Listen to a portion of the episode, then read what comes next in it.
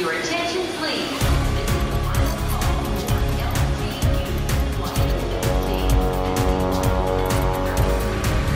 A hora dos portugueses. Meu filho, gostaria de te oferecer este anel para ofereceres a Katie no dia em que penso pedi-la oficialmente em casamento. Aquele gesto de Doris comoveu-me tanto, ao ponto de deixar cair uma lágrima pelo rosto.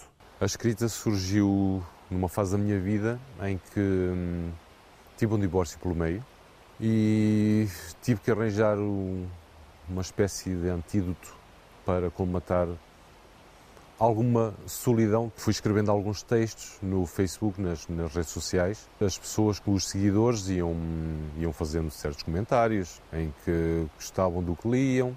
E chegou um dado momento em que recebi algumas mensagens privadas, perguntaram-me, questionaram o porquê de não escrever um livro. E eu comecei a pensar mais afincadamente sobre o assunto. É algo que me seduzia, o facto de poder escrever para dar alguma coisa ao público que me seguia. E foi dessa forma que nasceu a escrita na minha vida. Senhorita carrega no botão de elevador. Ficamos lado a lado à espera que aquele Uber nos leve até outra galáxia. Eu optei por escrever o New Romance. É uma escrita mais um romance com muita sensualidade e erotismo pelo meio, porque a sensualidade ou sexualidade sempre foi algo no qual estive à vontade. E por que não tentar abrir algumas mentes ou passar para o papel algo em que me sentia verdadeiramente à vontade. Sei que em Portugal ainda há um grande estigma em relação a isso.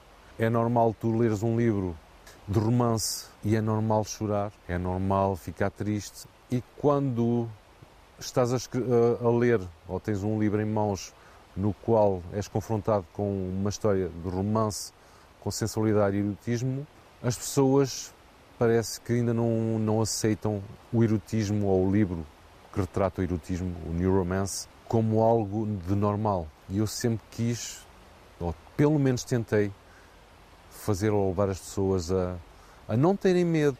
E o facto de, de poderem ler o livro e sentir algo no corpo mais uma tal sensu- sensualidade, erotismo, não tem que levar isso, ouvir isso como um bicho de sete cabeças.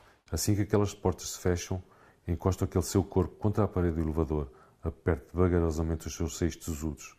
Vejo aquela sua boca sedenta do meu beijo. Levanta a sua saia, senhorita, entrelaça a sua perna por trás das minhas. Com o erotismo ou com o new romance não tens que, não tens que evitar de... Tens que viver a história. É aquilo que tens que viver o que estás a ler.